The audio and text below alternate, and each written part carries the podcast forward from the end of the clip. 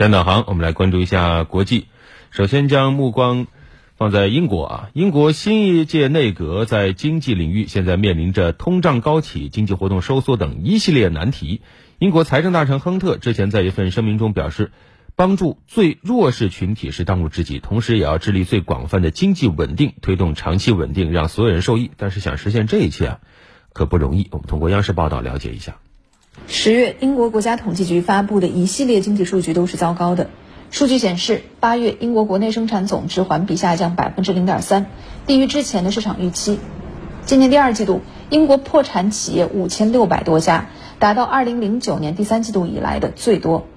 而更会让民众直接感受到的是，九月英国的通胀率再次上涨到四十年以来最高的百分之十点一，其中涨价最多的是和民众日常相关的食品。九月食品价格比去年同期上涨了百分之十七，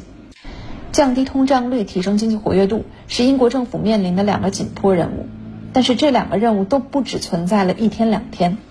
甚至英国在今年到目前为止换了四任财政大臣，都没有让经济状况看上去让人安心一点。英国央行在九月预测英国经济可能进入衰退，而英国媒体形容经济正陷于深层危机。英国广播公司 BBC 在十月上旬进行了一次民意调查，结果显示，百分之八十五的受访者对生活成本感到担忧。在刚过去的这个九月，当英国人走进超市的时候，发现和去年这个时候相比，意大利面涨价百分之六十，茶叶涨价百分之五十。而进入十月，涨价的幅度还在继续扩大。解决英国的经济困境需要更长的时间、更多的智慧。但是现在，英国民众和企业希望看到的是。生活成本低一些，市场稳定一些。